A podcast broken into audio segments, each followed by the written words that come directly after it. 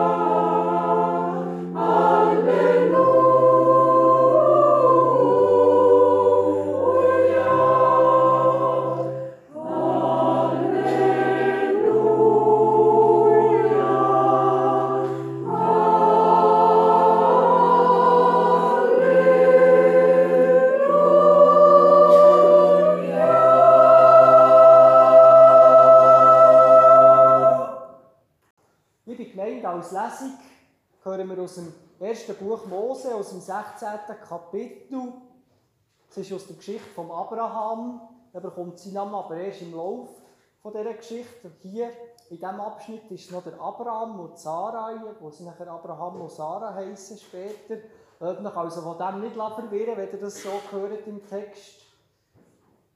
Der Abraham und Sarai haben ja das Versprechen bekommen, dass Gott sie zu einem grossen Volk wird machen Aber sie sind beide schon alt und sie fragen sich, wie Gott seinen Plan wird umsetzen und schauen, welche Möglichkeiten dass sie, sich anbieten und versuchen dem ein bisschen nachzuhelfen, wie wir hier im 16.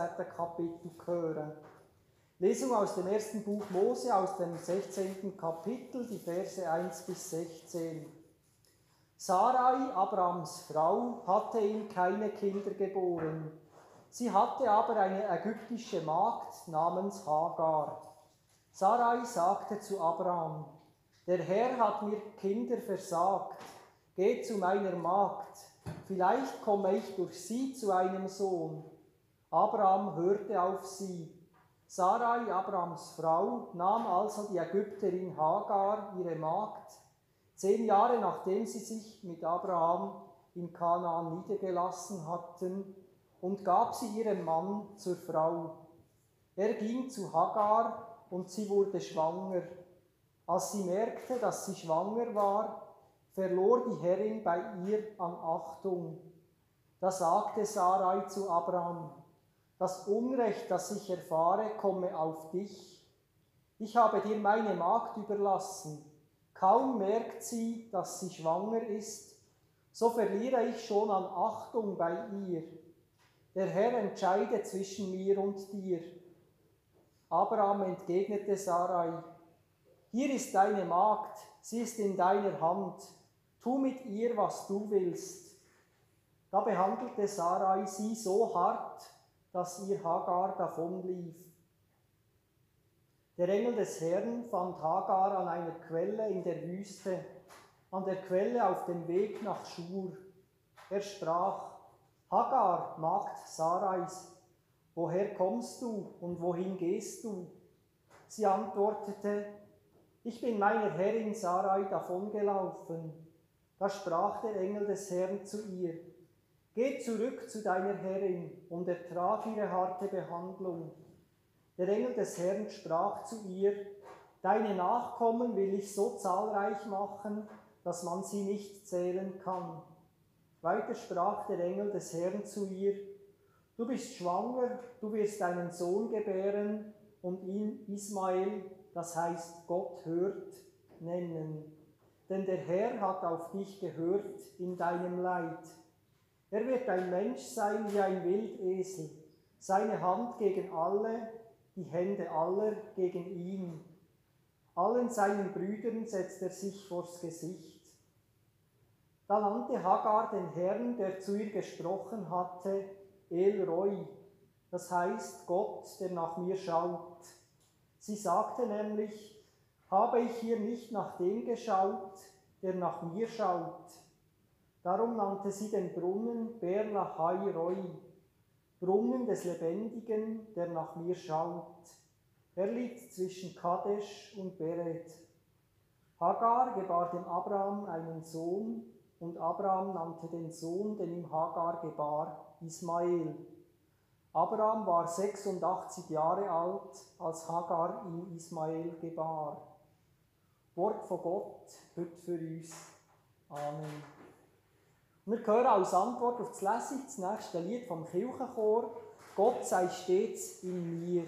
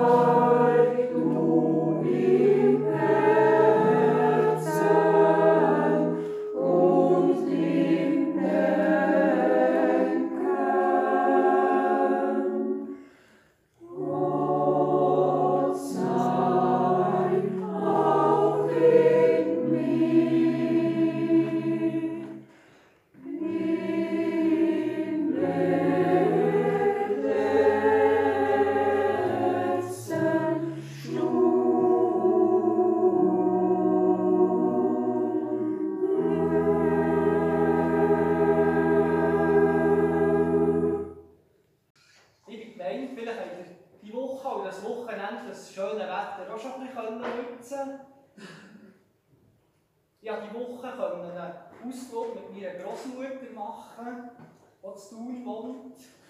Und sie hat sich schon am Freitag, als ich anrufe, ganz fest gefreut auf diesen Ausflug. Sie ist nämlich über 90 Jahre alt, aber sie ist noch gut zu Fuß. Und so habe ich gedacht, wir gehen auf eine Schifffahrt, wir gehen zusammen auf den Bienzersee, der bis jetzt noch nicht war, das Jahr. Eine Schifffahrt bei sonnigem Wetter und mit einer guten Stimmung, mit interessanten Gesprächen. Wir haben gesehen, es eben nicht so viel, weil wir so einen Ausflug schon lange nicht gemacht haben. Und wenn man ja sich in einem Familienfest sieht oder so, redet man über andere Sachen, als wenn man einfach nur zu zweit unterwegs ist. Und so sind wir, ist das ein ganz schöner Moment, den ich diese Woche erlebt habe. Sie hat auch eigentlich das Gefühl, sie nicht behaurigen, weil sie denkt, äh, ja, so ein Pfarrer hat ja viel zu tun und hat auch noch eine Familie und will sie sich ja nicht aufdrängen, aber den Tag haben wir jetzt ganz gut miteinander geniessen Wir haben uns Zeit genommen füreinander. Mir hat der Tag mit meiner Großmutter wieder einmal gezeigt, dass, wenn wir aufeinander schauen, dass einem das Herz neu berührt wird und dass das wichtig ist, neu aufeinander schauen. Vielleicht habt auch ihr in dieser Woche eine Begegnung gehabt oder einen Kontakt, wo ihr euch sehr darüber gefreut habt. Vielleicht hat jemand auf euch geschaut oder vielleicht habt ihr euch nach jemandem erkundigt. Das ist ja das Thema von dieser Lesung, die wir gehört haben, von der Hagar, die Erfahrung, die sie macht, ein bisschen in einem existenzielleren Zusammenhang eben.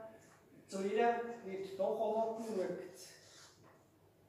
Weil, wenn wir angesehen werden und sehen, da wird sich jemand um uns kümmern, da schaut jemand auf mich, das stärkt meine Lebenskraft. Ich merke, ich bin doch nicht allein auf dieser Welt. Und von dem berichtet die alte Bibel von der ersten Seite an. Gott ist da. Er kümmert sich um seine Schöpfung, um Tiere und Pflanzen und um die Menschen. Er will zu ihrem Wohlergehen beitragen, sie stärken und ermutigen. Und so probiert er auch den Abraham auf gute Wege zu führen. Der Abraham, der im heutigen Irak daheim war, er führt ihn von dort, vom Osten, im Westen, ins heutige Israel, ins Land Kanaan, und verspricht ihm zahlreiche Nachkommen. Aber eben der Abraham der sieht den Weg nicht so. Gott hat ihm ja ein gewagtes Versprechen gegeben. Und da beratschlagt er sich mit seiner Frau und sie geht den gewagten Weg mit ihrer ägyptischen Magd Hagar. Ägypten hat ja nicht so einen guten Ton bei den Israeliten, weil sie ja dort eben der Sklaverei später. Und so, denke, die Magd Hagar aus Ägypten ein zum Spielball von Abraham und von Sarai. Der Bibeltext sagt nicht näher, wie es ihnen gegangen ist oder warum sie auf die Idee sind gekommen. Aber sie haben das Gefühl gehabt, es gäbe keinen anderen Weg, zu Kind zu kommen und zu viel Nachkommen. Und so wollen sie selber vorwärts machen und so nimmt der Abraham seine Magd Hagar zur Frau. Aber die Gemeinschaft, die vorher scheinbar auch funktioniert hat, die zerbricht jetzt mit diesem Vorhaben. Die schwangere Hagar schaut jetzt auf ihre Chefin Sarai ab.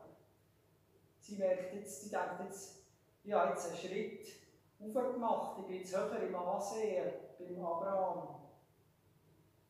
Beziehung zur, von der Sarai zum Abraham ist auch gestört.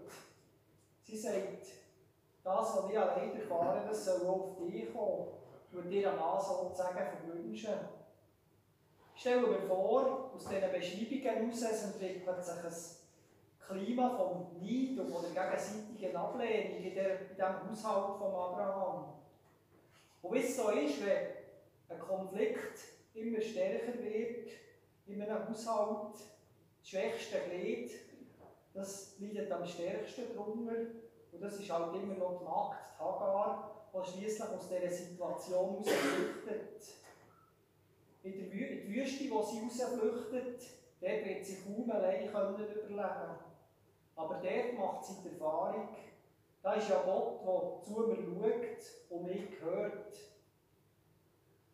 Und so bekommt sie vom Engel von Gott neue Kraft. Gott will das Leben von von der Hagar und von ihrem Kind bewahren.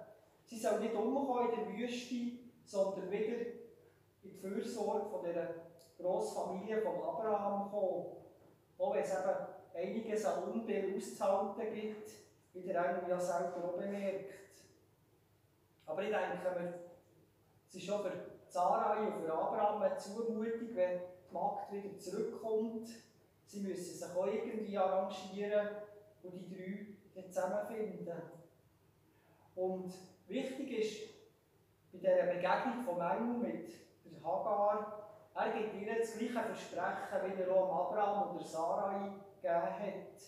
Auch sie mit dem Ismael viel Nachkommen haben.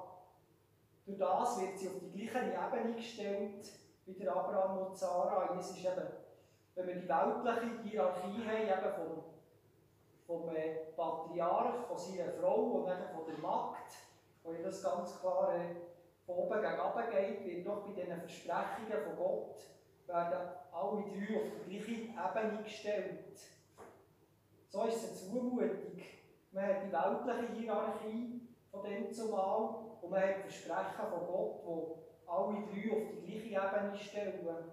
Sie sollen also lernen, aufeinander zu schauen, so wie es Gott eben vorlebt, mit dieser Begegnung in der Wüste.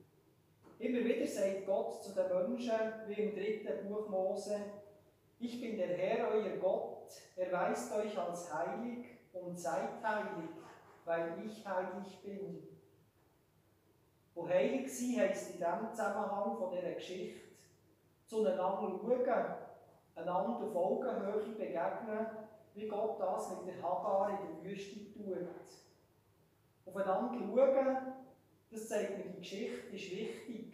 Sie berührt das Herz und kann eben Familienleben wieder tragen und zusammenführen.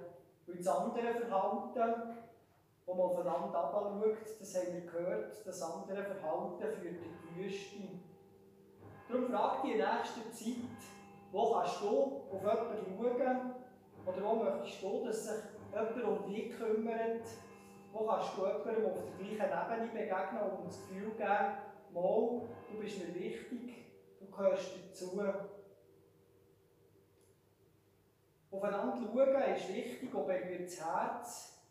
Das ist auch bei der Aufnahme von geflüchteten Menschen entscheidend, liebe Gemeinde. Wir haben es ja so im Psalm 146 gebetet. Er behütet die Fremdlinge, Waisen und Witwen, hilft er auf. Doch in die Irre führt er den Weg der Frevler. Auch im Schutz der Verletzlichsten zeigt sich Gottes Heiligkeit, sagt uns der Psalm. Die Heiligkeit, die Gott in die Welt herausträgt, will er mit uns teilen, wo wir sollen sie miteinander teilen. Teilen wir als das, was uns anvertraut ist, an materiellem, aber auch an geistlichem, an Stärkung von unserer Seele, die wir anderen schenken können. Und wir sehen jetzt gerade einen kleinen Filmausschnitt, wie Menschen aus der Ukraine in der Schweiz aufgenommen wurden. Das Porträt zeigt Pete und Brigitte Meyer aus Saint-Blaise im Kanton Neuenburg. Sie haben drei, Frau, drei Frauen, die Anastasia, Katharina und Evgenia, aufgenommen bei sich. Und wir sehen am Filmausschnitt, wie eben die Geflüchteten so hin und her gezogen sind und bewegt sind von, neue, von ihrem neuen Gastland, von der Schweiz, aber auch eben von dem, was in ihrer Heimat passiert. Jetzt sehen Sie, die Anastasia, die 27-Jährige, hat äh, eben das den Has, das Stofftier, können mitnehmen Das ist das Geschenk von ihrem Mann, der aber eben daheim in der Ukraine Militärdienst ist. Und man hat es so an den Bildern ja gesehen, mit dem schönen Neuenburgersee, wo man gut kann joggen und äh, sich ein bisschen schnaufen und so. Und dann gleichzeitig die Bilder, die sie dann daheim auf dem Handy sieht. Es ist also eben noch eine schwierige Situation für sie, aber ich denke auch für, die, für die beiden für die Gastfamilie, die sie aufgenommen haben, ist es natürlich auch eine Herausforderung. Wenn man so jemanden aufnimmt, dann ist man ja auch immer konfrontiert mit den Sorgen der Geflüchteten.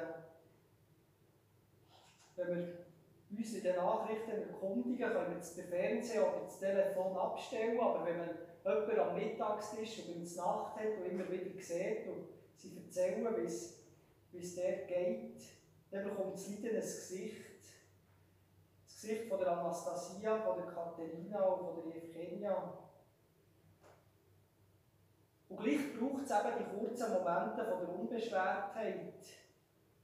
Es braucht beides, dass man die Situation ja aushalten kann. Wir können ja nicht immer an die Konflikte und Kriege in der Welt denken. Und doch können wir eben an die Heiligkeit von Gott denken. Dann wissen wir, Gott schenkt der Welt seine Heiligkeit, indem wir aufeinander schauen, aufeinander Acht geben. Und das hört eben nicht an meiner Haustür, an der Landesgrenze oder auf unserem Kontinent auf.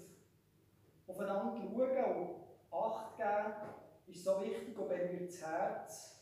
Und so werfen wir jetzt auch in der Predigt den Blick in die Welt raus. Das UNO-Hochkommissariat für Flüchtlinge hat vor kurzem den neuesten Bericht herausgegeben, wie es eben um die Situation der geflüchteten Menschen in der Welt aussieht. Und im Moment ist der höchste Stand von geflüchteten Menschen seit 70 Jahren, wo man mit dieser Statistik angefangen hat. Ende 2021 waren 89,3 Millionen Menschen auf der Flucht weltweit. Das sind mehr als doppelt so viel wie noch vor 10 Jahren. Und eben mit der Invasion in der Ukraine hat sich die Fluchtbewegung noch vergrößert, aber auch mit Notsituationen in Afrika. Wir haben eine grosse Dürre in Ostafrika und die Situation in Afghanistan so, dass man davon ausgehen kann, dass im Moment über 100 Millionen Menschen auf der Flucht sind. Das ist die eine Seite. Auf der anderen Seite wie ist es eben, wie es um die Aufnahme von diesen Flüchtlingen. Die Türkei ist das Land, das am meisten Flüchtlinge aufgenommen hat, in absoluten Zahlen. Das sind 3,8 äh, Millionen Menschen, die in der Türkei haben Unterschlupf gefunden. Die werden ja vor allem von der EU mitfinanziert, weil es das Abkommen gibt, dass Flüchtlinge in der Türkei aufgenommen werden. Viele Türkinnen und Türken flüchten aber aus der Türkei, weil sie von Repression betroffen sind in der Politik und stellen die Asylgesuche in europäischen Ländern. Das ist noch so ein bisschen das, was ein bisschen zweischneidig ist an dieser Situation dort. Dann ist Uganda mit 1,5 Millionen Menschen und Pakistan mit 1,5 Millionen und Deutschland hat 1,3 Millionen Geflüchtete. Wenn man es auf einer anderen Ebene anschaut, vom Verhältnis Einwohnerzahl zu Geflüchteten, dann kommt es anders raus. Dann sieht es so aus, dass der Libanon am meisten Geflüchtete aufgenommen hat. Im Libanon der kommt nämlich ein Flüchtling auf acht Libanesen. In Jordanien ist ein geflüchtet auf 14 Einwohner und in der Türkei ein Flüchtling auf 23 Einwohner. In der Schweiz ist das Verhältnis so, ein Flücht, knapp ein Flüchtling auf 100 Schweizer. Das ist also ein noch ein tieferes Verhältnis bei uns. Von diesen Geflüchteten sind die meisten kommen aus fünf Ländern, nämlich aus Syrien, aus Venezuela, aus Afghanistan und schließlich aus dem Südsudan. Das sind die fünf Länder, wo 69% von allen Geflüchteten herkommen.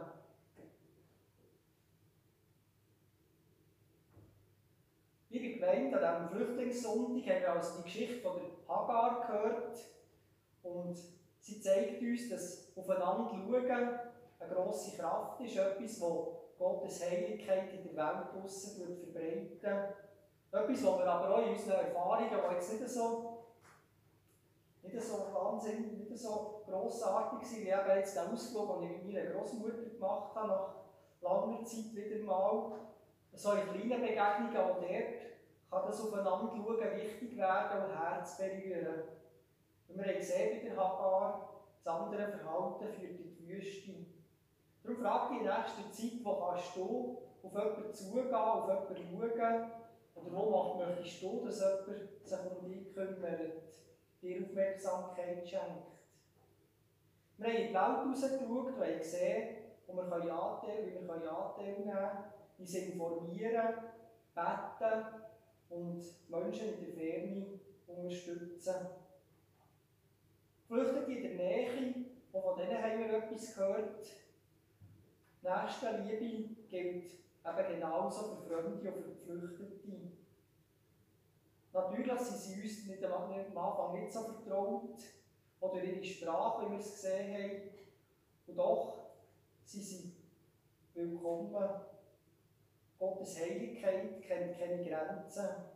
Oder wie wir es im Anfangswort gehört haben, mein Haus soll ein Haus vom Gebet für alle Völker sein und keine Räuberhölle. Wenn wir also so geflüchteten Menschen können empfangen, von nah und fern, unseren Kirchgemeinden und aufeinander und auf sie schauen, dann haben wir schon einen wichtigen Schritt gewonnen. Dann finden sie mit ihren Kriegs- und Verfolgungserfahrungen in uns so etwas wie der Frieden von Gott, spüren etwas von seiner Heiligkeit. So möchte ich das die Predigt abschließen mit dem Gebet von Dietrich Bonhoeffer, wo uns an das erinnert. Du bist der Gott, der auf mich schaut und mich hört. Das Gebet heisst, du kennst alle Not. Herr Jesus Christus, du warst arm und elend, gefangen und verlassen wie ich.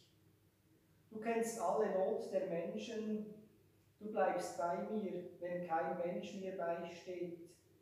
Du vergisst mich nicht und suchst mich. Du willst, dass ich dich erkenne und mich zu dir kehre. Herr, ich höre deinen Ruf und folge. Hilf mir. Heiliger Geist, gib mir den Glauben, der mich vor Verzweiflung und Last rettet. Gib mir die Liebe zu Gott und den Menschen, die allen Hass und alle Bitterkeit vertilgt. Gib mir die Hoffnung, die mich befreit von Furcht und Verzagtheit. Lehre mich Jesus Christus erkennen und seinen Willen tun. Amen.